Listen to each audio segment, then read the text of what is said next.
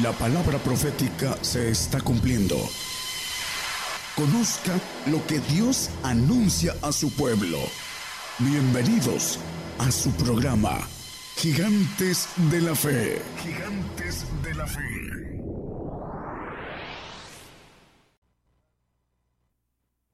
Muy buenos días hermanos, aquí en México, en el horario el centro, como dice nuestro hermano David, y Dios les bendiga a todos los que nos escuchan en otros horarios, en otros lugares del mundo. Eh, espero que el tema de hoy sea de bendición para muchos. He titulado Antes de su venida, porque hay acontecimientos que necesitamos conocer o entender de manera, de una secuencia correcta, para que podamos ir eh, viendo cómo se van conformando y también tener esa verdad eh, de lo que nos platica o nos dice la palabra de Dios a, través de la revelación de apóstoles y profetas. Eh, Joel, es 231. El sol se tornará en tinieblas y la luna en sangre antes que venga el día grande y espantoso de Jehová. Aquí la palabra que está mencionando el versículo antes de que venga el día grande y espantoso de Jehová.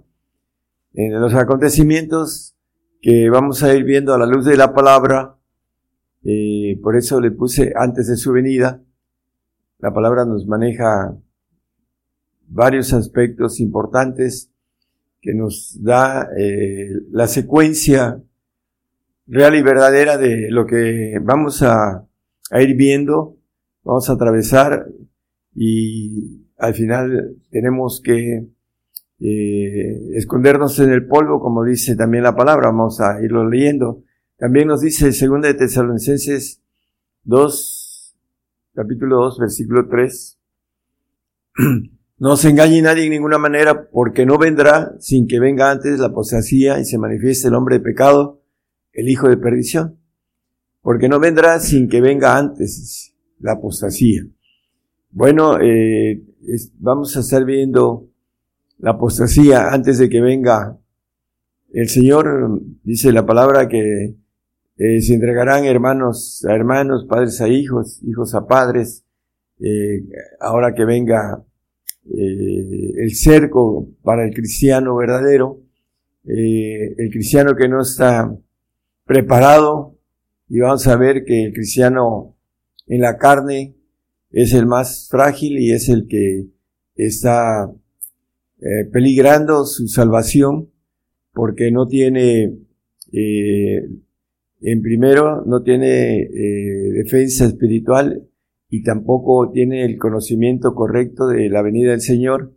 Cree que el Señor va a venir y se va a llevar a, a su iglesia y vamos a ver los acontecimientos que primero dice que no vendrá antes que, se, que haya oscuridad y también que venga la apostasía y se manifieste el anticristo, el hombre de perdición.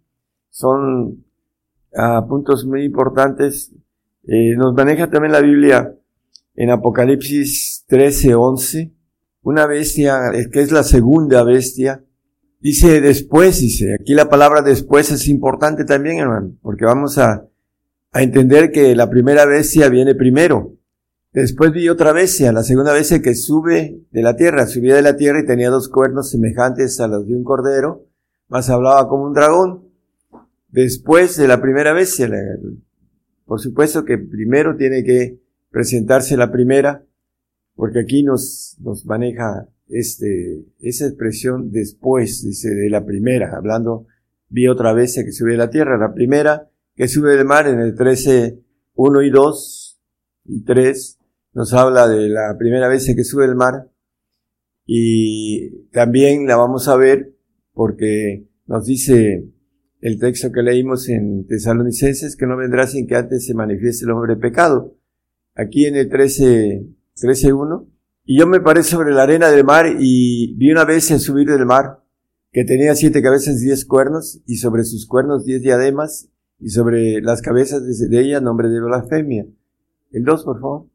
Y la bestia que vi era semejante a un leopardo, y sus pies como de oso, y su boca como de león, y el dragón le dio su poder y su trono y grande potestad. a esa bestia que sube al mar que se va a manifestar primero que la segunda, que se va a manifestar antes de que venga el Señor. Dice que nadie nos engañe porque no vendrá sin que antes venga la apostasía, el hombre de pecado. Y aquí nos dice eh, que la primera bestia dice que el dragón a dar su poder, su trono y grande potestad. En el versículo 3 habla acerca de, eh, vi una de sus cabezas como herida de muerte, y la llaga de su muerte fue curada y se maravilló toda la tierra en pos de la bestia. Ya pronto vamos a ver a esta bestia que dice de manera simbólica o eh, como figura, dice herida de muerte. Uno de sus dobles lo mataron en el 2006 y el que viene a, gobernar el aspecto militar a ganar, eh, lo dice la palabra y lo vamos a leer eh, con uno o dos textos, que es el falso profeta, el, el profeta de la, va a, dice Abacú y dice también eh, Jeremías, Isaías, hablando de este, de esta nación de caldeos, babilónicos, iraquíes ahora, que va a tener el apoyo de todas las naciones árabes y también eh, la nación, como dice el texto que leímos ahorita, el 13.2, eh, hablando del oso y del tigre, tigre asiático, el oso ruso, y el dragón, que es el diablo con todo su ejército, va a entrar en operación a través de eh, el hombre, porque los ángeles, cuando hay puertas abiertas como nos dice la palabra en los evangelios, que el diablo entró en Judas. Bueno, en ese tiempo Satanás va a entrar en los cuerpos de aquellos a, que tienen la puerta abierta para poder hacer su obra. No tenemos lucha contra carne y sangre, dice la palabra en el 6.12 de Efesios. Esa lucha es contra principados, potestades, gobernadores, malicias en los aires. Por esa razón, hermanos, viene para nosotros una persecución a través de la primera bestia, la que sube del mar, que representa el ejército caído, el ejército rebelde. En el Daniel 7.2 habla de esa batalla de los cuatro vientos con, combatían con la gran mar. Habló Daniel y dijo, veía yo en mi visión de noche y aquí que los cuatro vientos del cielo combatían en la gran mar. Bueno, la gran mar es el ejército rebelde caído, eh, una tercera parte de ángeles creados que se rebelaron con el, el ángel rebelde, con Satanás, el diablo, la serpiente antigua. Y este ejército viene contra nosotros, los cristianos, contra los santos y los perfectos. Dice ahí en 13, en el 13, 7 Apocalipsis, Dice que le fue, le fue dado hacer guerra contra los santos y vencerlos, y también le fue dado potencia sobre toda tribu y pueblo y lengua y gente. Y en el 8 dice, todos los que moran en la tierra le adoraron, dice. Y todos los que moran en la tierra le adoraron. Eso es lo que viene, ese eh, caballo amarillo que le sigue, dice que el infierno y la muerte, que tiene potestad de matar una cuarta parte de la humanidad, con hambre, con de la tierra, con espada, eh, eh, pestilencia, en el 6.8, no lo ponga hermano, de Apocalipsis, este, habla de ese caballo amarillo que representa a esa bestia que va a hacer guerra contra los santos y los va a vencer, como matándolos, pero dice el, el mismo ah, Apocalipsis, donde el 12.11 Dice que ellos le vencieron, en textos que no traigo, dice ellos le han vencido por la sangre del cordero y por la palabra de su testimonio y no han amado sus vidas hasta la muerte. Van a vencer muriendo de una forma difícil de entender para el carnal, el que no es espiritual, el que no sabe que el Señor viene por agua y por sangre, como dice el Salmo 55, como referencia. Eh, todo eso tiene que ver con lo que viene, hermanos, eh, antes de que venga el Señor. Hablando de el mar, Apocalipsis 20:13 dice que el mar dio sus muertos, porque los que duermen en Cristo, eh, cuando muere el salvo, viene eh, los ángeles caídos y tienen una última batalla en los últimos segundos de su vida para ver si renuncian a su fe y al final tiene que dar los muertos que estaban en él, dice el mar, el ejército caído que tiene eh, en lo que es el ex seno de Abraham, que no es el infierno, es el lugar donde estaban ahí los grandes hombres de la fe y que el Señor se llevó esa cautividad a los cielos. Dice que la muerte y el infierno dieron los muertos que estaban en ellos. Y hablando, y fue hecho juicio a cada uno según sus obras. Bueno, el salvo se le va a hacer hecho, se le va a hacer juicio a sus, de sus obras, pero la salvación es un regalo de Dios y no se la van a quitar eh, aun cuando tenga esa última lucha. No le pertenece a Satanás esas almas salvas, porque es un regalo de Dios. El 21.1 nos habla Apocalipsis de que el mar ya no es. Vi un cielo nuevo y la tierra nueva porque el primer cielo y la, y la primera tierra se fueron y el mar ya no es. Bueno, la primera tierra y el, y el primer cielo se fueron con todo y agua que tiene la tierra. Pero aquí está hablando del ejército caído, el mar ya no es. ¿Por qué? Porque dice Ezequiel 28, 19 que va a desaparecer, no solo va a desaparecer Satanás, el querubín que habla en el 28.14, nada más como referencia, no lo ponga, eh, dice que eh, todos los que te conocieron de entre los pueblos se maravillarán sobre ti, en espanto serás y para siempre dejarás de ser. Eh, hablando de Satanás, de ese querubín que fue creado perfecto, ahí lo viene diciendo, lo pueden leer en sus hogares, y va a dejar de existir. Dice la palabra que él, eh, va a ser quemado por fuego interno Satanás, porque Dios es eh, fuego consumidor. Por eso dice la palabra que al que hay que temer es al Señor, hablando del poder que tiene el Señor para todo esto. En Apocalipsis 17, 17, 8, de la segunda bestia, que sube después hablando de el hombre de perdición, la bestia que has visto eh, fue y no es, y ha de subir del abismo, y ha de ir a perdición, y los moradores de la tierra cuyos nombres no están eh, inscritos en el libro de la vida, desde la fundación del mundo se maravillarán viendo la bestia que era, no es y aunque es. Vamos a ver al anticristo, dice tratar en una misma mesa a mentira, eh, lo maneja el profeta Daniel, junto con la otra bestia que le va a dar la autoridad, su poder, como lo maneja también el capítulo 13 de Apocalipsis, creo que es el versículo 13-12, maneja que ejerce todo el poder de la primera bestia en presencia de ella y hace a la tierra y los moradores de ella adorar a la primera bestia, cuya llaga de muerte fue curada. Todos aquellos que no entiendan la adoración a que Dios es un Dios celoso que no permite que se eh, adore otros dioses.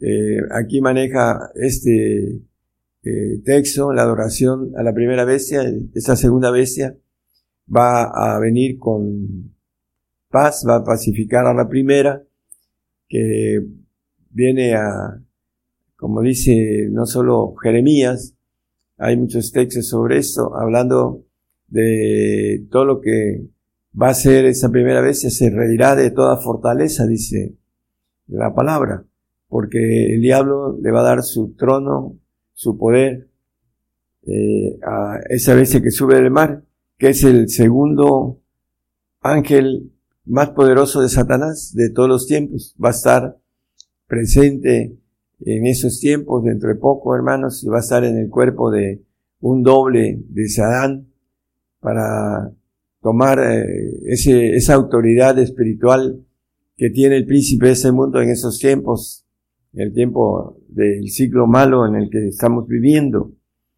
Y Daniel 8:25 nos maneja también a esta segunda bestia que va a venir a pacificar a la primera. Dice que con su sagacidad hará prosperar el engaño en su mano y en su corazón se engrandecerá y con paz destruirá a muchos. Y contra el príncipe de los príncipes se levantará, mas sin mano será quebrantado. Dice que con paz destruirá a muchos. Ya viene hablando de la paz nuclear, etcétera, etcétera. Este personaje que tiene el premio Nobel de Paz, que nació en la provincia de Mesec y que tiene el mapa de Mesec en su cabeza como una señal de parte de Dios. Otra de las señales que eh, para muchos vamos a estar presentes, Daniel 11, 23 y 24, habla de, este, de esta segunda bestia. Después de los conciertos con él, él hará engaño y subirá y saldrá vencedor con poca gente.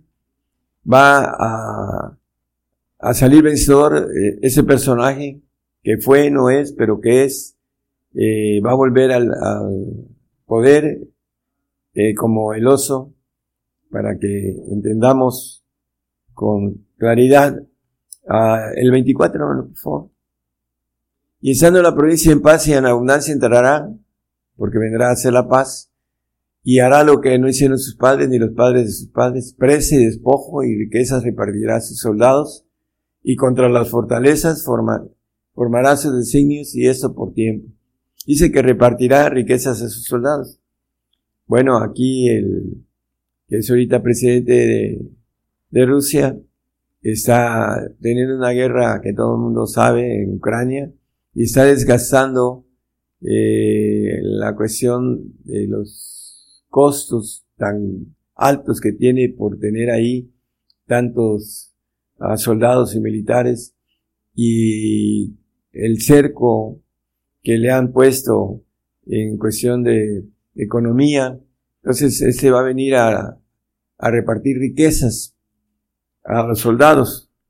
Es parte de, de, ciertos ah, puntos que nos maneja la palabra. En el 13-14, por favor, de ahí de Apocalipsis. Dice que engaña a los moradores de la tierra por las señales que le ha sido dado a hacer en presencia de la bestia, mandando a los moradores de la tierra que hagan la imagen de la bestia que tiene la herida de cuchillo y vio para la adoración. Y en el 15 eh, habla de la marca, de, y le fue dado que ese espíritu a la imagen de la bestia para que la imagen de la bestia hable, y hará que cualquiera que no adorare la imagen de la bestia sean muertos. Bueno, por eso va a ser guerra contra los santos y los va a matar, porque va a pedir adoración.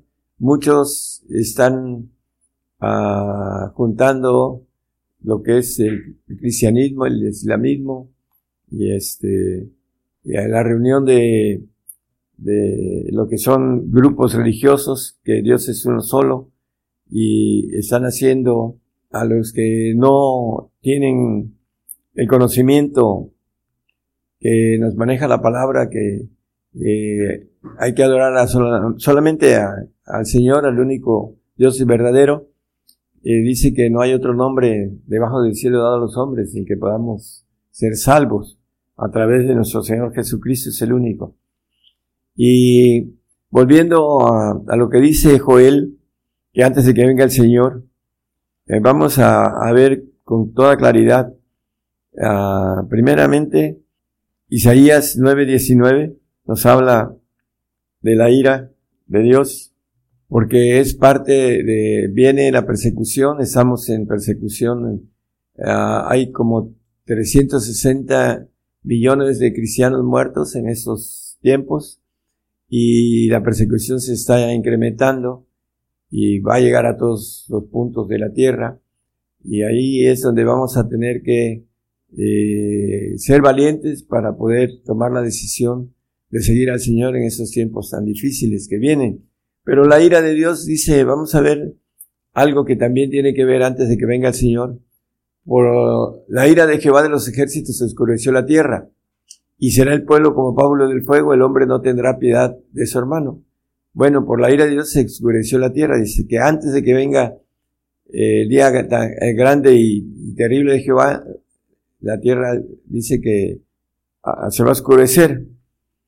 Y este, y maneja en Tesalonicenses, en primera de Tesalonicenses 5, 9, nos habla de la ira que no somos puestos para ira. Porque es importante entender esto, vamos a estar escondidos. en el polvo, dice, porque no nos ha puesto Dios para ira, sino para alcanzar salud por nuestro Señor Jesucristo. Y el tiempo de ira ah, nos maneja Apocalipsis algo sumamente eh, fuerte. En el 6, 15 17, al 17 nos habla del tiempo de ira para el hombre que no entienda el plan de Dios y que apostate. Dice, los reyes de la tierra y los príncipes y los ricos y los capitanes y los fuertes y todo siervo y todo libre se escondieron en las cuevas y entre las peñas de los montes. Y decían a los montes y a las peñas, caed sobre nosotros y escondernos de la cara de aquel que está sentado sobre el trono y de la ira del cordero. Porque el gran día de su ira es venido y ¿quién podrá estar firme? Bueno, la ira del cordero, hablando del el Señor va a venir eh, en tiempo de ira, el hombre no tendrá piedad de su hermano, porque ahorita están hablando ya de guerras nucleares, eh, tanto Lavrov como Putin están amenazando con guerras nucleares, pero bueno, las guerras nucleares van a ser el tiempo de ira para aquellos inconversos, aquellos ah, adoradores de Satanás, seguidores y aquellos apóstatas. Amós 5, 18, ah, vamos a ver dos textos. Dice el profeta Amós, hay de los que desean el día de Jehová. ¿Para qué queréis este día de Jehová? Será de tinieblas y no luz. El 20 también, para que no estemos con... No será el día de Jehová tinieblas sino luz, oscuridad que no tiene resplandor. Bueno, el día de Jehová será de tinieblas sino luz. Antes de que venga el día grande y espantoso de Jehová, el sol se oscurecerá y la luna no dará su lumbre, dice el primer texto que leímos, de, de Amós, perdón, nos dice acerca de todo esto, hermanos, el, eh, la cuestión de la oscuridad, el mismo Salmo 97, 1 y 2 y 3, vamos al 1 y 2, el Salmo 97, 1, 2, gracias. Jehová reinó, regocícese la tierra, Alégrense las muchas islas, nube y oscuridad alrededor de él. Cuando él venga, eh, va a venir el tiempo de ira en el hombre, que el hombre no tendrá piedad de su hermano. Y dice que los príncipes y los reyes se van a ir a esconder en las cuevas por lo que va a suceder con las guerras nucleares, la polución eh, va a hacer que suban a los montes por eso el Señor le dice al remanente eh, judío, huyan a los montes, porque la guerra nuclear va a traer la polución en las partes bajas de la tierra. Lo dice hasta un eh, director de Harvard. le preguntaron, ¿será que haya guerras nucleares? por supuesto que sí, dijo. Bueno, pues es, los científicos dicen que se oscurecerá la tierra. La cuarta guerra mundial va a ser guerra nuclear. Esa guerra será convencional, esta tercera guerra mundial que dice eh, don Francisco el, del Vaticano, dice que ya comenzó la tercera guerra mundial. Y también este, eh, dice que ya los caballos apocalípticos están cabalgando, pero el cristiano está dormido en, en su hamaca, como dice el apóstol Pablo, es necesario despertar del sueño, dice en Romanos el apóstol acerca de todo esto. Eh, Mateo 24, 29 nos dice eh, la profecía del Señor, en el capítulo 24 dice, y luego después de la aflicción de aquellos días, de la aflicción de nosotros, de los escogidos, el sol se oscurecerá y la luna no dará su lumbre y las estrellas caerán del cielo y las virtudes de los cielos serán conmovidas. Luego después de la aflicción de nosotros, de la consumación de cristianos, porque dice que todos los que moran en la tierra le adoraron a la primera bestia, y la segunda bestia va a hacer que se adore a la primera, y ya después, en el tiempo de ira, el anticristo va a pedir adoración, en el tiempo del judío. Bueno, el primer, eh, la primera bestia es para los gentiles, y la segunda es para los que van a ser testigos para los reyes y a los, el remanente judío que va a atravesar una tercera parte eh, las plagas apocalípticas, apocalípticas que no van a tocarlos, como lo dice el capítulo 7 de Apocalipsis, para que se multipliquen en el milenio, como la arena del mar, como la promesa que le dijo a Abraham, de su descendencia. Eh, ellos tienen la bendición eh, para después, cuando el Señor venga y levante a los reyes del polvo. Vamos a ver Isaías 2.10 nos maneja en dónde estaremos, dice, los fieles de la tierra o los que eh, podamos entender que tenemos que morir porque es una ley y cumplirla eh, con la confianza de que el Señor nos va a resucitar. Métete en la piedra, escóndete en el polvo de la presencia espantosa de Jehová y del resplandor de su majestad. Bueno, eh, la piedra es Cristo, dice, escóndete en el polvo. Hablando del Señor, dice el 26 de Isaías 20, dice también algo parecido con relación a, a esconderse en, la, en tiempo de ira. Anda, pueblo mío, éntrate en tus aposentos, cierra de tras ti las puertas, tus puertas, escóndete un poquito por un momento en tanto que pasa la ira. Bueno, eh, escondidos en el polvo en tanto que pasa la ira, porque no somos puestos para ira, como leímos el texto del 5.9 de primera de, de eh, que no somos puestos para ira.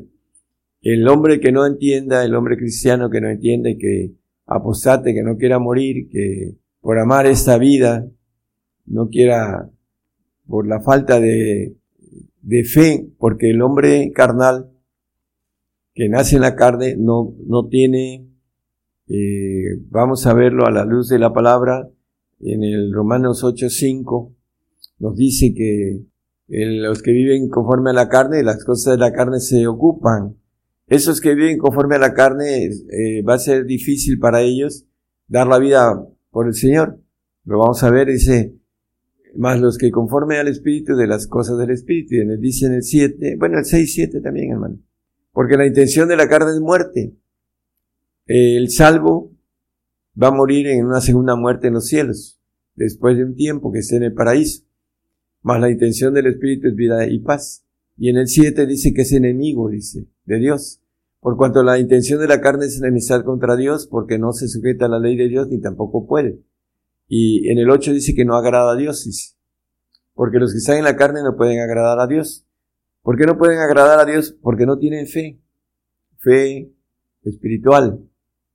Dice que sin fe es imposible agradar a Dios, dice como referencia en el 11.6 de Hebreos. Estos en la carne no pueden agradar a Dios y son enemigos de Dios y son enemigos de los cristianos santos y de los perfectos. Eso lo maneja el 4.29 como referencia de Gálatas, son enemigos de los que van al reino, porque son enemigos de Dios. Ahí lo leímos en el 7, es enemistad contra Dios, dice la carne. Por cuanto la intención de la carne es enemistad contra Dios. Y no se sujeta a la ley de Dios, ni tampoco puede.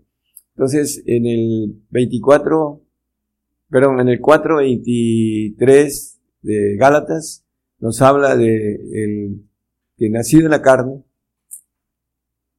eh, que nace como figura la sierva Agar, mas el de la sierva nació según la carne, pero de la libre nació por la promesa. Eh, esta sierva que nace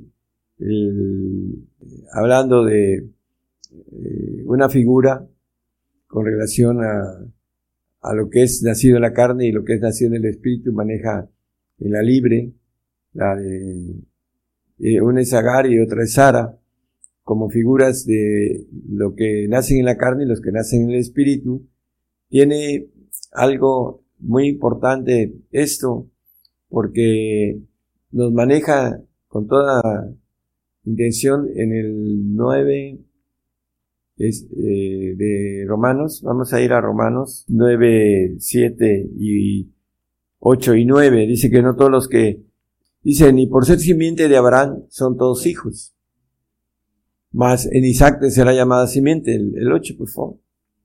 Quiere decir, no los que son hijos de la carne, esos son los hijos de Dios. Los nacidos en la carne no son hijos de Dios, son enemigos de Dios, además que Dios les da una salvación, eh, un regalo tan grande como dice la palabra, porque Dios quiere que todos los hombres sean salvos, pero el hombre no quiere ese regalo, mas los que son hijos de la promesa son contados en la generación. Entonces, los hijos de la carne no son hijos de Dios, aquí está clarito, y lo maneja eh, hablando de el punto importante de Juan 8, 35. Es 8.35. El siervo no queda en casa para siempre, el hijo queda para siempre. El nacido en la carne tiene una muerte segunda en los cielos, porque no queda en casa para siempre. No tiene vida eterna. El que tiene vida eterna es el santo y el perfecto, por supuesto, tiene vida inmortal. Y esa es la diferencia entre el que conoce el camino al reino. Sin santidad nadie verá al Señor, sin santidad nadie irá al reino. Y para terminar el punto importante de cuando venga el Señor del tiempo de ira, el tiempo de oscuridad que nos maneja, amos que quién, eh, ¿para qué queréis ese día? Será de tinieblas de oscuridad. Bueno, el Señor va a venir a levantar a los santos.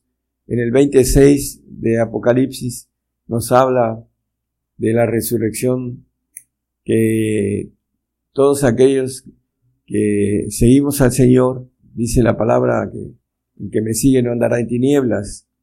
Bienaventurado y santo el que tiene parte en la primera resurrección, la resurrección de santos. La segunda muerte no tiene potestad en esos, antes serán sacerdotes de Dios y de Cristo y reinarán con él mil años.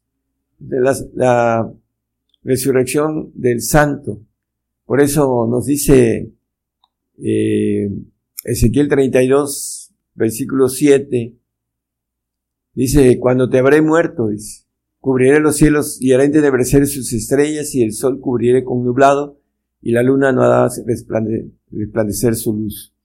Aquí nos dice con claridad la palabra, a través del propósito de parte de Dios, cuando te, habré muerto.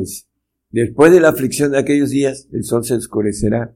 El texto de 24-29 de Mateo, eh, después de la aflicción de nosotros, porque nos habla la palabra que a través de ser afligidos, porque dice la palabra, en el mundo tendréis aflicción.